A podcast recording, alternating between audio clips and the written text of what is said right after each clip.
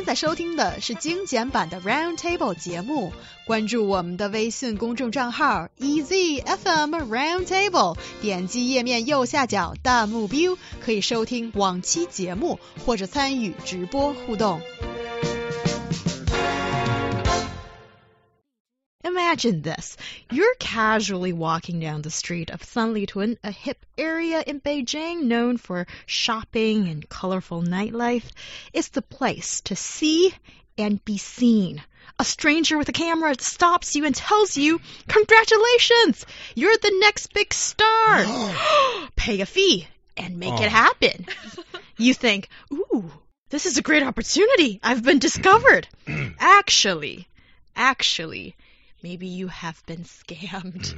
yes, let's talk about this um, commonly seen Yes. situation in Sanlitun. According to the Beijing News report, scammers are targeting the fashionable and Sanlitun.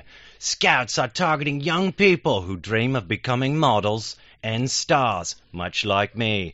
Sanlitun is a downtown thriving metropolis area, also known for its popular shopping with all kinds of bars. And young people love it, so basically, one can imagine that you're going to have these kind of youngsters dressing up to be fashionable, strutting their stuff.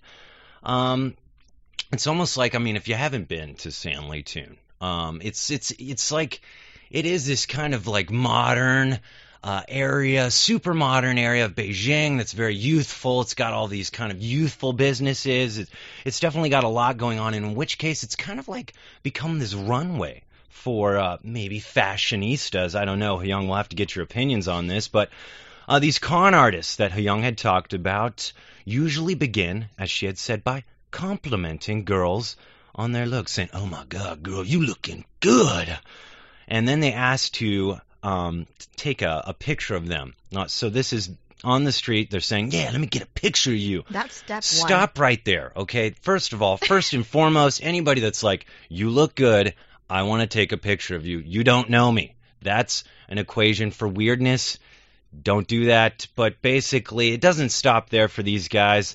Uh, they end up getting the phone numbers and uh, claim they are fake talent agencies, constantly calling these girls, persuading them to pay for photo shoots, cosmetics, magazine exposures, with the promise of part time modeling jobs and possible fame.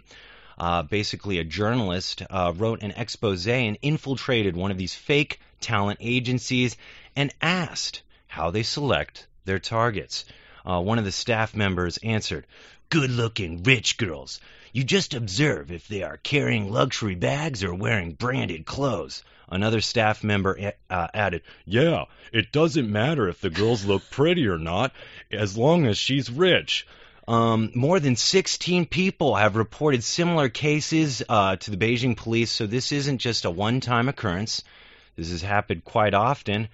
Um, and also, right after this report got lease, uh, released, more people contacted the journalist saying they were victims of this scam. Guys, we got to protect our fashionistas out there. You know? Um, also, why haven't I been targeted? Yeah, you. Yeah. Maybe they find it guys, why to not me? talk to you. I walk all over Sanlitun and nobody says, hey man, can I get your picture? You're looking good. to make you feel better, actually, according to some of these reports, they say that they normally target girls because Oh. it's easy to I see how it scam girls. Yeah, and um, uh, the the tips you said earlier about they don't have to be good-looking girls, just rich girls. That's a undercover reporter trying Yeah, to work in the fake agency company. They find out by asking, oh, okay, how can I get this targets? How many pictures should I be taken? Yeah. And things like that. And Mhm. I myself actually have a personal experience, not Oh. on this, but when I was uh, studying in Hong Kong, I tried to find a part-time job for some doubling work because um, they don't really speak good Mandarin, and I feel like mine is well pretty good, good. compared Yeah, to them.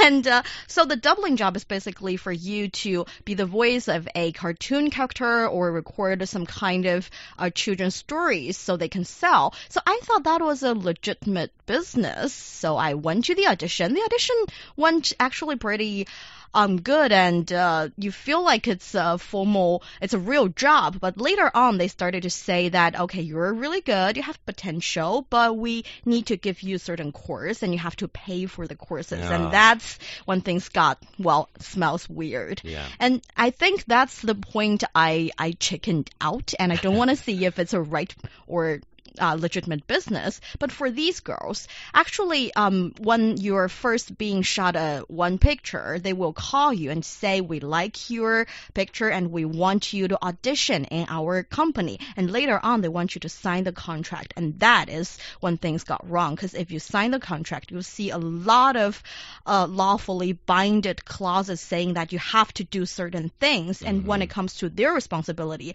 it's just very vague and a lot of uncertainty. So that I think that is part of the reason why it's hard for them to protect their right after signing the contract. Yeah, I think two things smell fishy here and should be, yes, sniff around. It just doesn't sound right. It doesn't Yeah. smell right. And Mm. also, t- these two things should be alarm bells that should be set off once you encounter them. One is when um, people ask you to pay for something. Mhm. I mean, if I'm a talent, then shouldn't you be scouting me and want me to be part of your business and not make me pay up front?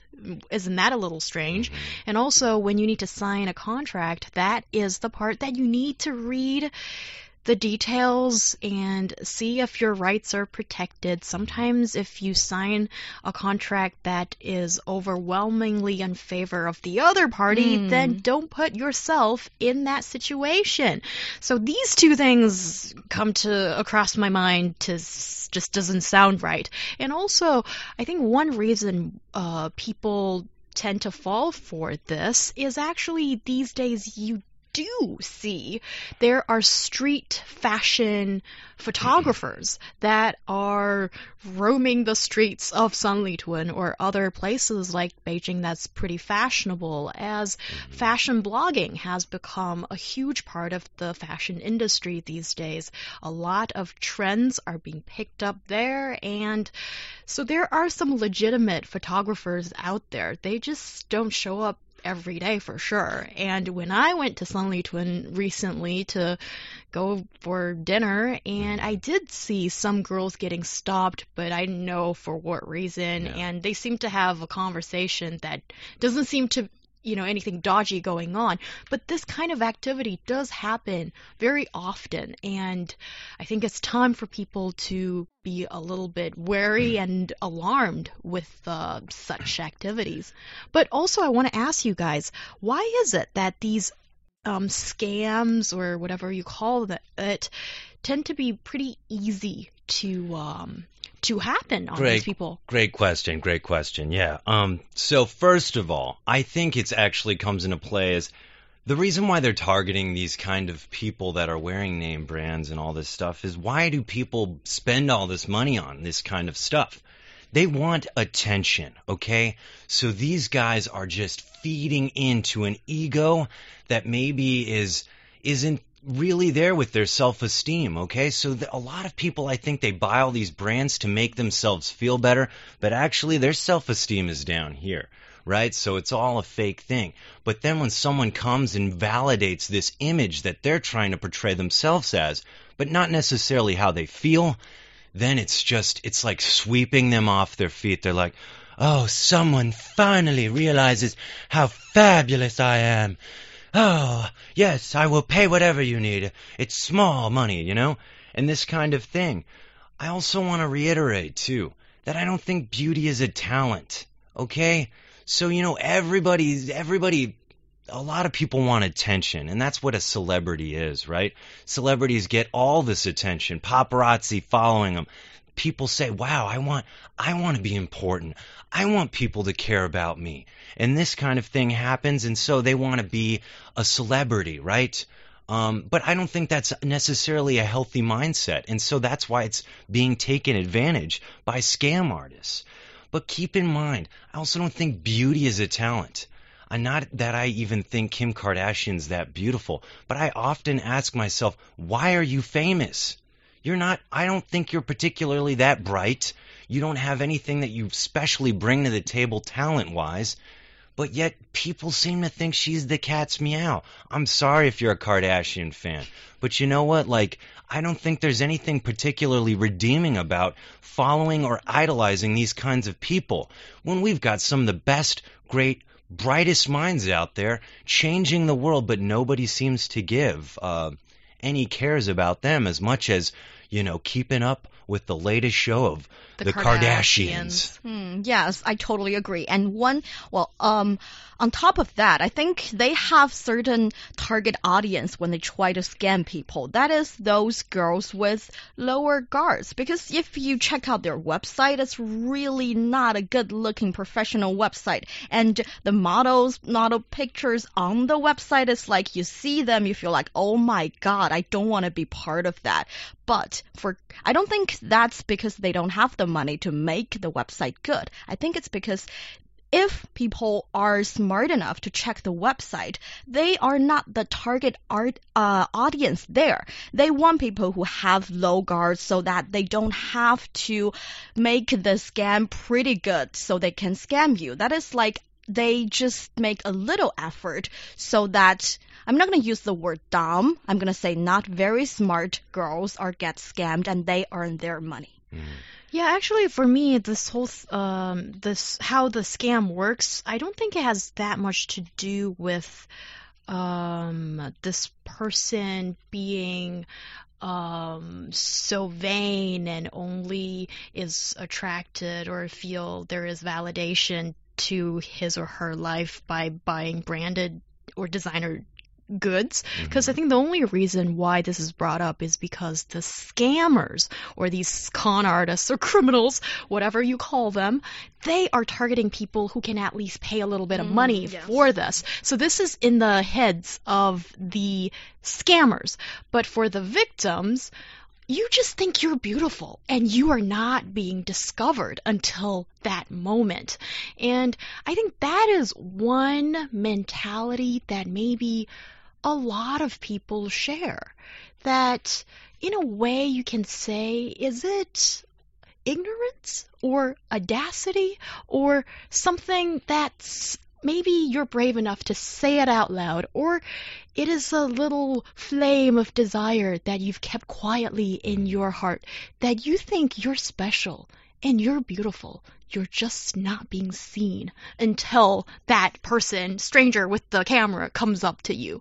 And that is the mentality that is so easy to be manipulated and used in this situation.